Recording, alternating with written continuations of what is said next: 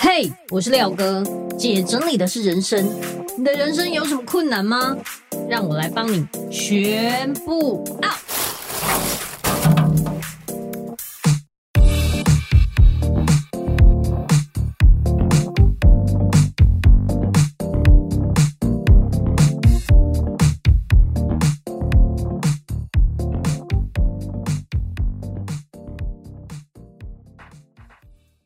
大家好，我是收纳幸福廖星云廖哥。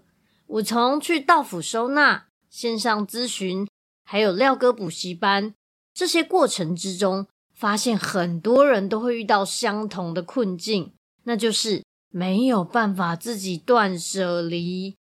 但是断舍离是我一直强调的，所以我想要陪伴大家解决这个难题，特别安排每个月十个名额。由我们团队到府帮你断舍离，哈，满满的储藏室要怎么开始？东西太多了，真的不知道从哪里下手。断舍离的东西要怎么送出去？这些问题我们都会带着你一起完成。整理师会协助你集中物品，陪伴挑选，还有帮你当地结缘。但是我们不会协助调整收纳，因为只要物品减少了，空间就会很明显看得出差别。不要再收纳不需要的物品了。其实物品减少，你甚至不用花任何时间收纳整理了。目前我们服务的地区有双北、台中、云林、嘉义、台南。过年就快要到了，时间很快就会预约额满。让我来帮助你迎接清爽的一年，现在就加入官方 Live 预约吧！欢迎回来，姐整理的是人生，我是你的整理师廖星云廖哥。今天这一集是我非常期待的一集，因为我请到了一个非常特别的角色，他是犬颜氏的小善。耶，小善，欢迎你跟我们一起自我介绍一下。Hello，大家好，我是犬颜氏的训练师小善。好。为什么我会觉得很期待呢？因为我自己本身也有养三只猫，然后两只狗，所以其实我觉得，啊、对于养宠物这件事，其实大部分很多人都有养宠物，可是也会有很多的困难。可能觉得奇怪，我家的宠物怎么感觉很焦虑，然后一直乱叫，或者是只要我去上班，我邻居都会投诉我说，哈，我家的狗一直抓门啦，一直乱叫。你有没有遇过这样的状况？有啊，其实我们平常在处理行为的问题啊，很多家长都有来反映这个，希望可以解决这个问题。对，那我问你，你觉得像比如说我家邻居好了，我家四楼的邻居哦，他们家养了一只贵宾，然后只要他们不在，他就会一直叫一直叫，都没有停过，一直到他们下班为止。然后甚至是有一点点风吹草动，比如说楼下的人在开门，然后啊、收垃圾的人来了，反正一点点风吹草动，他就会。叫的很夸张，都不会停。那请问这样子的狗狗，它是呃，它是没有安全感吗？还是你觉得，呃，以你的角度来看，像这样子的狗狗，就是只要主人一不在，就会疯狂叫的，它是怎么样的状况？呃，通常行为的问题的成因有很多种啊，跟人的行为一样，就是它原因是有很多种的啊。但是像刚刚这样子形容，通常就是有一点分离的焦虑的问题。嗯，那其实大部分的狗狗都是很希望主人一直待在身边啊，对，然后同在同一个空间，所以多多少少其实都有一点分离焦虑的这种机会。对，可是严重一点就会像刚刚廖哥说的这样。哦，一出门啊，外面的声音啊，或者说主人一出门叫一整天的这种都会有，他们一直被投诉。对对，这种都还是会有这种状况出现。嗯、那其实这样子的狗狗就可以想象说，它其实心理的压力也很大，自己在家顾家压力很大，它自己在家里顾家压力也很大。主人出门，那主人没带我，它它没有我怎么办？这样子，然后、嗯哦、狗狗其实压力也是很大。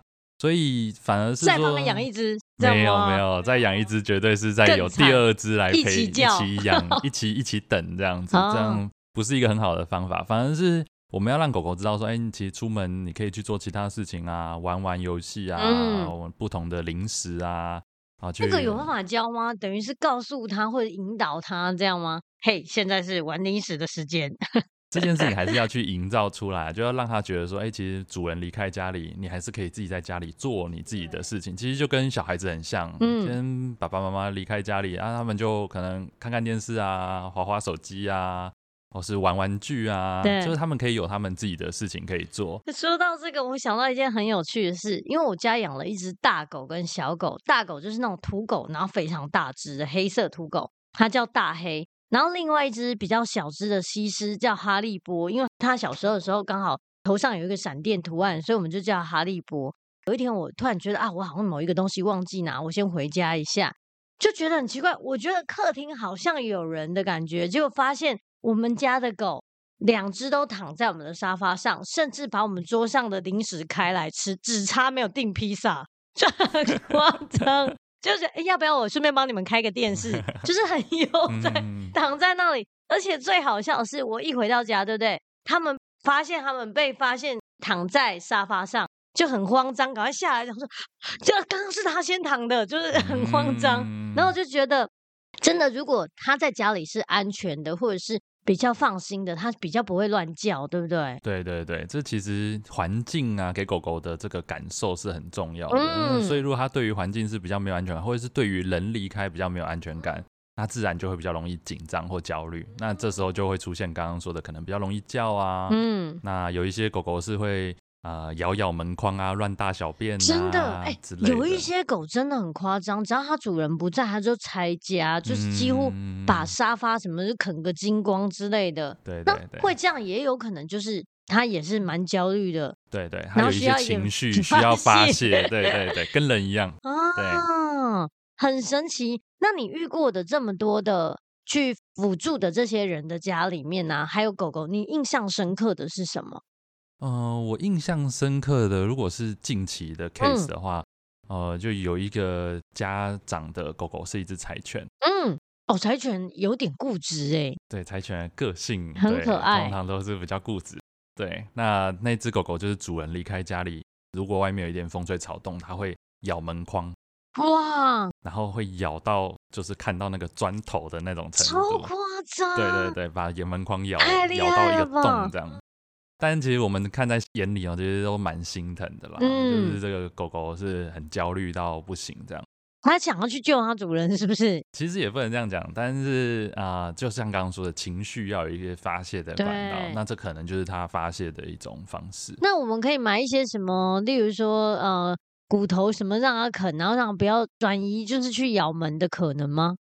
这件事情哦，就是要看他整个呃喜欢你，像你刚刚说骨头啊，或者是玩具啊，现在有很多人都有做这些事情，但还是没有用，没用。对，因为因为他就喜欢，特别喜欢那个东西，喜欢咬墙壁，还有门框。对，就是这些事情，他可能做了更有快感。OK，哦，那反而是我们要去教他说，你可以放轻松一点，做一些其他的事情。嗯，那你怎么去引导他做其他的事情？其实就。会需要一一段时间哦，就是像刚刚讲那么严重，它不会是一时半刻马上就会改变。但是日常生活中，像吃饭啊、睡觉啊、散散步啊这些事情，做让狗狗开心的事，对狗狗来讲是很重要的。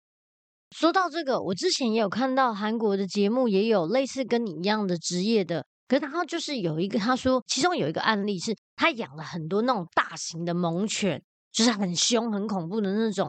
可是他就是不明白为什么这些很凶的狗，他们就是会一直互相攻击啊、吵架，就发现其实他们是在争宠，而且等于是主人都一直把他们放在那里，都没有让他们大量的活动啊，然后跑一跑什么，反而让他们的那种凶狠的性格越来越啊、养得更大。很多时候你养那个犬种，它是需要很大的活动量的时候。你应该要先知道，然后配合，才有办法让它不会有这么多奇怪的状况出现。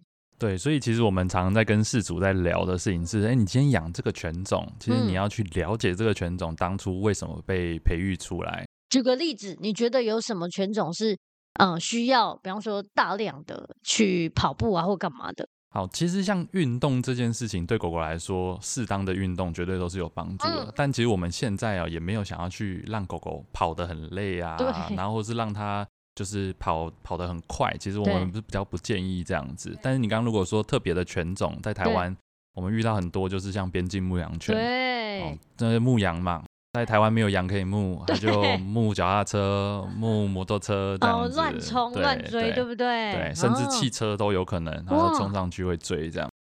哦，那这个过程里面，其实主人就要先了解一件事情：他做这件事，如果他今天是在一个草原上，就很合理，就是一百分。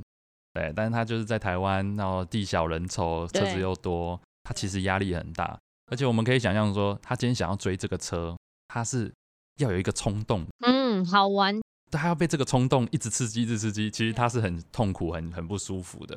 就是一看到这件事，他就会反射，然后赶紧去追，这样的。他也很累。如果他今天特别会讲话，你问他说：“哎、欸，为什么你要去追这个车？”他可能会跟你说：“我不，我不知道为什么。”我那协议里就告诉我，对，我就要去追他。对对对，嗯。所以在这一些过程里面，其实主人最重要就是要先了解。这个你养这只狗狗，它的天性怎么样？对。那像刚讲的啊、呃，米克斯，你养的这个狗狗也是一样，那么也是需要比较大一点的活动量哦。但是我还是要强调，其实活动量的多寡哦就有帮助，但是重点还是说，哎，让狗狗日常生活中压力要有适当的地方去释放。所以其实环境真的很重要。说真的，我当初我我要养我们家大黑那只狗的时候，其实我非常犹豫，因为我们家只有三十坪。然后我觉得以这样的平数养这么大的狗，好像没有很适合，总觉得它应该要去乡下那种什么有有田的啊，或者是什么有树林啊、有院子的这种比较适合它。可是啊、我有把它拿回去老家，然后让我爸爸妈妈照顾，这样结果发现没有，它还是喜欢跟着我，就是。他还是想要跟我一起，所以后来我又把他带回我家。虽然我家不大，可是呃，会定期带他去散步什么。而而且他在家里面不会被关在某一个笼子或是某一个空间，他可以自由走来走去。甚至如果我的房间门关起来，他还会抓门，哎，我要进去这样。所以就是等于是是很自由的。然后你可以看得出来，他在家里的样子是蛮放松的。是是是。那我其实去过，因为我是收纳整理师，然后去过很多人的家，我发现。很多时候有养宠物，可是他给他们的环境都很糟糕。我遇过比较夸张是猫啊，就是有一次我就去整理一个更衣间，然后那更衣间的最尾端非常臭，然后想说为什么你更衣间那么臭？到底是什么很臭？然后走过去看，是一个猫砂盆，然后从来没有被清的猫砂盆。然后那一只猫从那个阴暗的角落走出来的时候，它眼睛这里整坨都是被那种呃眼泪啊什么的，反正就是看起来状况很糟。然后，呃，懒洋洋的，没有精神。我说：“你的猫很老吗？”他说：“没有，它很年轻。”我说：“哦，可是你那猫砂盆都没在清啊。”他说：“哦，对，放在里面就觉得反正它都会尿。结果你知道，我把猫砂盆拿起来，猫砂盆不是应该是一粒一粒的猫砂吗？是，整块的猫砂砖，已经尿到变砖头对，对，已经尿到没有任何一个地方可以把它缠起来，它已经跟那个猫砂盆融为一体，一体超夸张。然后我就说：“你不可以这样对待它。”结果我发现他家有一个小朋友以前的尿布台，嗯、然后我就把那尿布台改造成就是猫砂的位置，然后把那尿布台放在外面。你只要经过的时候，你会看到它的猫砂是需要被清的。那就这样弄好之后，那一只猫超满意，嗯、就是他觉得他的厕所在外面很好。哎、啊，我们还帮他放了一个帘子，就是进去的时候，就是哎，大家不要偷看，嗯、然后就觉得很可爱。而且那一只猫后来。也变得比较开心，嗯、所以我就觉得环境跟宠物有很大的关系。感觉让它舒服一点，它的样子或者是它可能本来很焦虑啊、精神不好之类都会改善。你觉得呢？对，我们在上课的这个过程，因为我教课已经教了快十年了，哦、所以这个过程里面遇到了很多狗狗。其实很多狗狗在上课第一堂课看到的时候，就是像刚刚讲的这样愁眉苦脸的那种感觉。好对，但是。其实主人，你说真的，大家平常是看不太出来的，嗯、但是上完课的时候，其实大家可以感受到，哎，狗狗开心的那个样子是很不一样的。对，对对对，所以的确有在上完课啊，或者说这个环境的管理做得好，然后经过一个练习，然后时间再拉长一点，其实动物的那个样子是会改变的。对，而且我真的觉得，既然你都要养宠物了，就是真的要给它一个比较舒服的环境。没错，因为曾经看过那种非常脏的，就是。狗狗的排泄物，嗯、然后还有它吃的，全部都关在同一个篮笼子里面。嗯、那你就会觉得，既然你都要养它，然后你却让它每天跟它自己的大便，然后旁边又是食物，我觉得最可怕的就是乡下老人的那种养狗的方式，他会找一个大铁笼，把狗关进去，然后拴在里面，然后每天给它吃人类吃的厨余。嗯、好，那你给它吃人类吃的厨余没有关系，可是你从来没有洗过它的碗，你就是上一次的，然后再叠上去，无止境的叠上去，长蛆的弄什么的，然后你会觉得为什么它不吃？你来看一下，你给它的食物有多可怕，然后它你就觉得为什么它都不喝它的水？里面都是绝绝，嗯、就是你给它这环境也太差，然后再来。那个下面都是它的大便，嗯、它每天被各种苍蝇啊、蚊虫纠缠，你可能会觉得啊，不就养狗就是这样？那你来试试看，体验你进去它的笼子一下下，你体验看看，你就知道你给它的环境有多糟。对，没错没错，就是像这种环境比较恶劣的时候，其实狗狗或者说动物啦，嗯、其实跟人一样，就是都会感觉到那个不舒服的感受，所以。嗯呃，我们在上课的时候很强调一件事情，狗狗开心很重要。对啊，那其实跟人一样，人开心也很重要。这开心其实应该算是最重要的一件事情。没错。那你光环境的调整，其实它心情那个愉悦的程度就会加分很多。所以就是不要让它的环境这么脏乱，然后可以让它的每一个区块都分出来吗？对对对。像我们在上课的时候，很多主人他来找我们上课，可能为了大小便的问题，狗狗尿尿啊、便便乱尿尿、乱便便这样子。那我们去就会发现说，哇，它尿布一天只换一次。那其实狗狗是很爱干净的，所以它希望它尿尿的地方是可以尽可能的干净一点。想象一下，尿布就像马桶一样，所以上面有脏脏的，其实我们也不会喜欢这样。对。那有时候会有遇到那种呃尿布放在走道旁边。我也有遇过，还放在楼梯前面。对，其实也不是说，也不是说这个位置完全不行，但是有些狗狗其实它就比较在意这种事。那我们其实给它安排一个呃边边角角一点的地方，对，离它吃饭、喝水、睡觉的地方稍微远一点的地方，其实它很自然，它就会去找到那个地方去上厕所。我知道了，如果各位你们想要就是安排狗的，就是上厕所的位置，请你想一想，如果换成人，这个合理吗？你在楼梯旁边尿尿的时候，有人走过去，哎、欸，你在尿尿，你为什么在这里尿尿？还是压力找的。对，没错。所以真的是也是要让他有一个比较安静，可以好好上厕所。人家也是需要酝酿一下，对，不对？而且其实我真的觉得不要在动线上，嗯、就是我说的动线是走廊上，嗯、或者是楼梯口，楼、呃、梯口，反正就是或者是一进门的什么右手边这种很奇怪的地方，而且。其实我觉得蛮多人会设在玄关附近，我觉得也是一个很瞎的。嗯嗯嗯嗯。玄关就是一个迎接客人的地方，你一打开，走 走走走，然后傻眼。所以我觉得最好的真的是在一个边边角角，然后不要在那种一进门的地方。那、嗯、狗的床尽量也不要在一进门的地方，对不对？对，其实这个跟上厕所有一点点像，那只是说我们也很要求，所以狗狗一天的睡觉的品质跟时间很重要。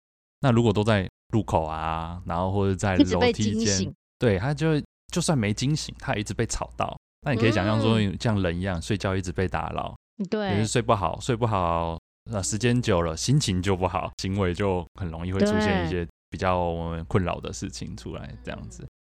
对呢，你想，如果你家的狗被你这样弄得精神耗弱，晚上啃你的脸，对对对，就是很很容易会出现这种状况。所以我们在上课很常看到。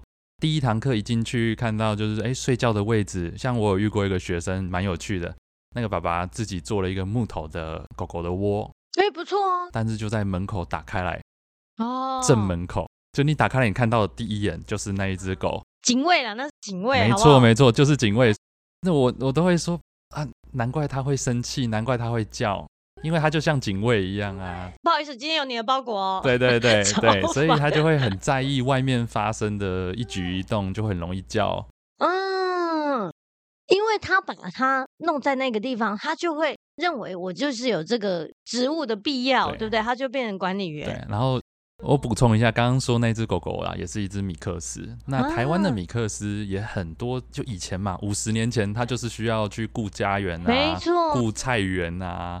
哦，而且以前的狗狗你不会叫，搞不好会被吃掉。啊你会叫才有办法留下来。如果你不会叫，它会把你放掉。它把你放掉，不要这种狗。对你这个狼狼狼后的我都不要。对，不要说那种雇工厂的，如果每一个人进来就就一直摇尾巴欢迎他，你就会被你的主人放掉，放弃了。对对对，所以品种也是真的很重要。嗯，对，所以你要把一个米克斯警戒的能力很强放在门口，哇，好危险。加成，对，没错，就是这样。而且。其实像我家的狗也是，就是它也是米克斯，然后也是警觉性非常高，但是它很护主，所以这让我非常的困扰。就是我在公园，然后曾经有遇过那种奇怪的小混混，然后要抓我。但是我在路上去遛狗的时候养的，等于是每天会给他一点小食物，这样殊不知他就认定我是他的主人，后来就拯救了我。那后后来我把它带回家之后，就在想，像这样子的狗狗，它护主的能力非常强，所以反而会让我觉得困扰的是，如果我牵它出门。旁边有别人跟我一起搭电梯，他们说：“哎呦，你狗狗很可爱。”我说：“你手不可以过来哦，嗯、你的手绝对不可以过来，因为你一定会被咬。”真的是这样，就屡试不爽，嗯、所以我就会很担心说，如果有我跟别人陌生人的时候，只要陌生人有一个比较这样伸手的动作，嗯、我的狗都会非常敏感。请问怎么办？怎么办哦？如果像刚刚这样听。当然没有看到狗狗哦，可是我稍微讲一下，嗯、警戒跟护卫还是这种米克斯很强大的能力哦，所以还是要回到刚刚说的，我们要去了解这个品种，它就是真的比较容易会这样子。可是像刚刚说的，如果是电梯里面，或者说我们出门散步，反而是我会建议可以教狗狗怎么样开心的去戴口罩。哦，他很讨厌呢，因为戴口罩都是每次去。剪指甲，对对对，这个就是就会被戴口罩。对，这就是大家对口罩可能会有一个比较不好的印象跟观念哦，嗯、就是觉得戴口罩就是不行。对，我都会举例来讲，我们就像小孩子看牙医一样，对你要躺在那个诊疗台上，这件事情很挣扎，很挣扎。可是长大一点，你开始了解说，哦，看牙医是个很重要的事情。对，然后现在你躺在那边，就算在痛。你也会尽量忍耐，这样。对，所以这是一个我刚刚讲环境管理，这个也是其中一个部分。嗯，你先把口罩先把它戴起来，然后是让他开心的戴上口罩。哇，这个要用什么连接啊？零食吗？对对对，其实这是需要过程，零食让他去喜欢认识这个口罩是什么东西。OK，然后像刚刚说会讨厌口罩，通常就是在做他不喜欢做的事情，硬帮他戴。那像这样子是最不好的，反而是要慢慢教他认识。戴上这个口罩，然后戴上去之后还要教他戴久一点，哦、然后慢慢让他习惯。这很像说你戴着项链啊、围巾啊什么，哦、就慢慢让他习惯。有些小朋友不是不喜欢围围巾吗？对，对啊。但是等他长大一点，发现哦，天气冷，围围围巾好舒服，嗯，他就会觉得这件事情是不错。哎、欸，你这个让我想到，他很喜欢散步，嗯，所以如果我们走走走走到门口要拿牵绳的时候，他就会很开心。所以有没有可能我把牵绳跟口罩放一起？好，这件事情廖哥有天分哎，这是一个蛮不错的想法。但是这又要回到说，他到底对于口罩厌恶的程度有多高啊？如果他今天厌恶的程度高到是，我宁愿我我不出门散步，应该不会。那就有可能你可以把哎、欸，那你要出门，就哦，好棒的口罩，对，我们就 戴个口，对，他搞不好就会喜欢上说啊，我戴一下口罩再出门。对。但就像刚刚说的，戴口罩不是只有戴口罩而已，你还要戴得住。对，你要戴上去就一直拨口罩，这样也不行哈。所以他也要戴上去之后，他要能接受这个东西在他脸上。对，那这个时间就是要需要花一点时间去让他习惯跟练习。嗯，可能一刚开始从一分钟甚至三十秒开始，嗯，然后你这个过程都会给他一点零食，给他一点零食，嗯，然后再过个一分钟、五分钟、十分钟，然后慢慢变得拉长时间。哦，那他引导他，对，引导他慢慢去接受说哦。戴着口罩出门散步是个日常生活中可能会做的。嗯、那其实口罩戴上去之后，廖哥你还会那么紧张吗？不会啊，就我会很安心，对因为我出去就不用担心别人会他突然就是，如果别人手来哦，他很可爱啊，我就会很害怕。对可是如果他带了，我很安心，我就比较不会在出门的时候觉得焦虑。对，其实我真心觉得狗狗也可以感觉到人的情绪。对，对因为我曾经有去过一个有一个家，他们家是。微乱，可是里面家庭成员的感情没有很好，嗯、你可以看得出来，他们就是是一个假象，假象的爸爸，假象的妈妈，但是两个都是，就是可能外面都有其他的别人，你也可以看得出来孩子的样子状态不对。然后狗更明显，狗就是他可能看透了这一切，我已经看透了你们这一家很假的人。然后那个整个环境的状态还有人的状态，感觉得出来，他的宠物是非常明显的可以感受到。所以那个狗的状态很不好，嗯、它会一直乱舔自己的毛，然后把它舔的都都快秃了这样。嗯、那他们把它带头套，它还是狂舔，不是身上很痒，是一种病态的想要把它的毛弄掉的那种感觉，超奇怪。然后我就觉得，也许它也需要人家关注它，也希望就是大家可以和睦一点，对，和睦一点，然后就是回到那种啊，我这只狗好可爱，我们一起养它，然后它好棒哦，我好爱爸爸，我好爱妈妈这种感觉。对，没错，就是刚刚讲到这个，就是说人的情绪其实是很明显会去影响到主人的，所以像刚刚说，不管是焦虑的情绪啊，还是说你刚刚说散步这个紧张的这件事情，其实狗狗是感受得到啊。你帮它戴了口罩，或是做了这样子环境的管理之后，你会发现狗狗反而会比较平静一点。嗯，因为发现哎，主人今天没那么紧张了啊，没那么害怕了，嗯，反而它会慢慢平静下来。那我再问你一个问题，好好好，家狗很喜欢散步，嗯，但是散步的时候都暴冲，然后我都觉得哇天哪，我就是一个拉雪橇的人，嗯、就是很辛苦。嗯，我知道，像比方说很多那种狗狗的训练师会说，你在它旁边，你绳子要牵短一点，嗯、然后让它可以你一步它一步。我没办法，因为它就是一直暴冲，嗯、我我实在是很难把它 hold 住。那我应该怎么做？其实像刚刚这样子听，狗狗比较大只，然后力量也比较大，哦，力大。我会建议可以换成一些背带，就换成胸背带。然后，然后呢？然后可以扣，把扣环试着扣在胸口的地方，去练习看看它在往前冲的时候，你身体就尽量不要动，手抓好。然后它冲出去，扣环在胸口的时候，你会看到狗狗很自然的，它会冲不太出去。真的吗？因为原本是在脖子上的那个、嗯、脖子或是背上都很像，就像刚刚说的拉雪橇这种感觉，有时候会越拉越厉害，越拉越厉害。对对对，然后还都快没呼吸了，还是要往前冲，我还是要往前冲那种感觉。好，但是你把扣环扣在胸口的时候，就很像你要跑步之前有一个人抵住你的头。真的？对，所以你会冲不出去。扣环在胸前，这样，那你还是可以看到狗狗往前冲。可是因为力量，你的着力的点在胸口，对，所以它身体会有一个好像阻力，对，阻力，它就会有点有点被偏力量被偏掉这样子的感觉。你可以先试试看这样子哦。但是刚刚这样听起来，感觉廖哥的狗狗可以上一下课，然后做做一点做一点练习。好，那你提到爆冲的这个问题是用胸背的那个就可以改善，对不对？那算胸背带吗？对对对，其实我们在建议客人在使用的时候，都会建议用胸背带。那我知道有一些其有些训练可能会说，哎，尽量用项圈啊什么的这样。好，但以狗狗的身体健康啊，或是气管啊这些来说，我们会建议用 H 型的这种胸背带会比较好。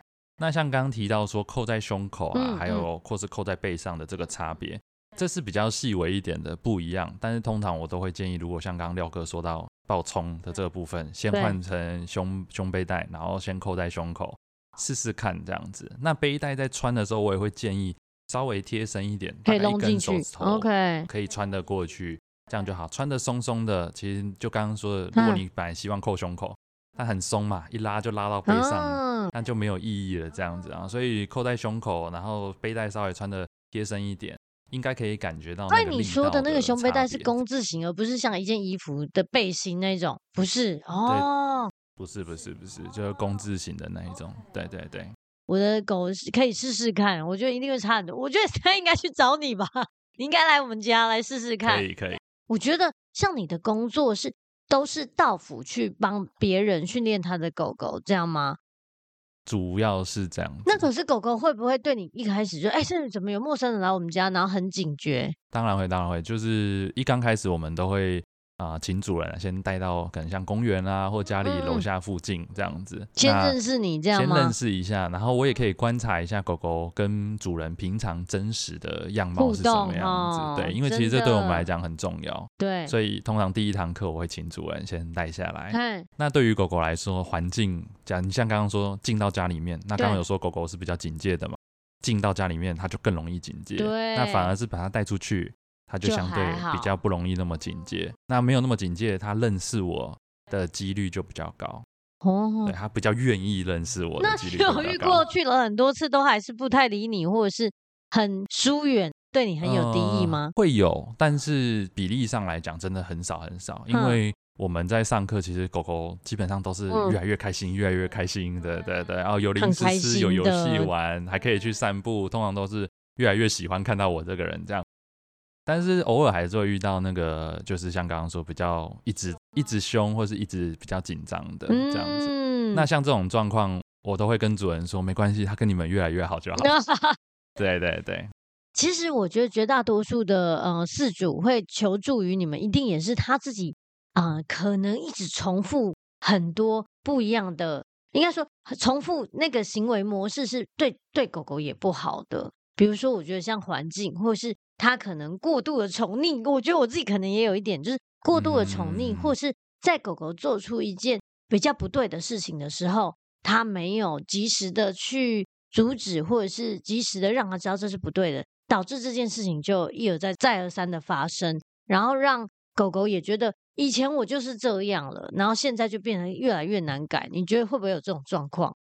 嗯、呃，这边先澄清一下，嗯、通常狗狗的行为哦，它不会觉得自己的行为是错的哦，真的，对或是错是人来来去决定跟判断的。但其实这对狗狗来讲是不太公平的嘛。你今天鸡腿放在桌上这么香。嗯啊！我一碰就吃到了，那你怎么可以说我是错的？我就真的，我心里面就很想吃那只鸡腿。对对，他就想要做这件事情。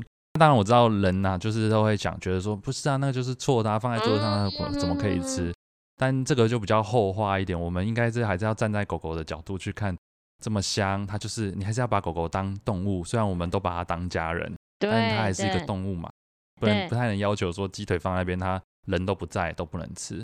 对，反而我会觉得我们要训练，反而是桌子上有个东西，你可以训练它不要走过去要吃，或是要过去要抢，这个是比较有机会。嗯嗯，但你说东西放在那边，人都不在，那怎么？就是好像可以吃哦。对啊，就好像摆在那边就是要给它吃的一样，那它怎么可能会不吃？对啊，对啊。所以在狗狗的行为里面，我们比较要站在它的角度看，它是不觉得它在做什么错的事情。嗯，对。那刚刚讲到环境的管理就很重要，像刚刚说的鸡腿。就应该要收起来，没错，这个就是很简单。所以很多主人他可能会想要说，我怎么让他不要吃什么什么什么，或者不要去翻那个厕厨房的垃圾桶。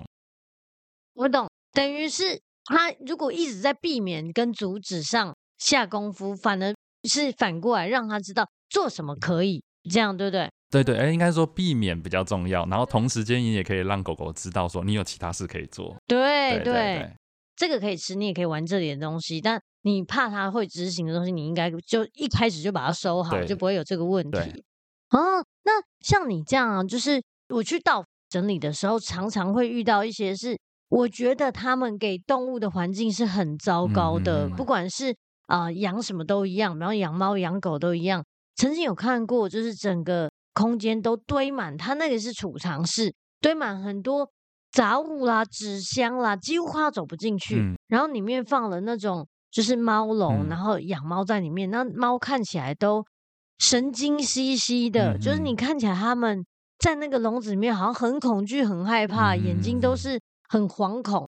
那我就觉得，如果让你的动物在一个这么混乱，然后或者是脏乱的环境，其实对他们也是很不友善，对不对？对对对对对。那我会在想，就是反过来讲。如果你要让你的宠物们是开心的，其实真的把家里整理好差很多。对对对，其实家里的环境对于狗狗啊，或是动物来讲，嗯、其实都是很重要的。对啊，所以像像刚刚讲的动线很混乱啊，然后或是杂物很多啊，像有些狗狗米克斯，它就鼻子就很灵啊，你在那边乱塞一些有的没有不能吃的东西，它会给你挖出来，它挖出来，他也不知道这到底能吃不能吃，我先试试看。吃下去如果不行就就拜拜了，就完蛋。对，哎，说真的，我真的觉得，如果你希望为你的宠物着想的话，你真的要把你的东西分类好。然后之前我就有看到有米克斯的狗狗吃的啊、呃、暖暖包，很可怕哎，就是它翻到主人暖暖包，然后直接把它吃爆，那就觉得哇塞，这太恐怖了。然后这鼻子，然后嘴巴都是铁屑的那种，嗯、超级可怕。那。我也会希望，就是用收纳整理师的角度来告诉大家，就是真的干净的家会有好事发生。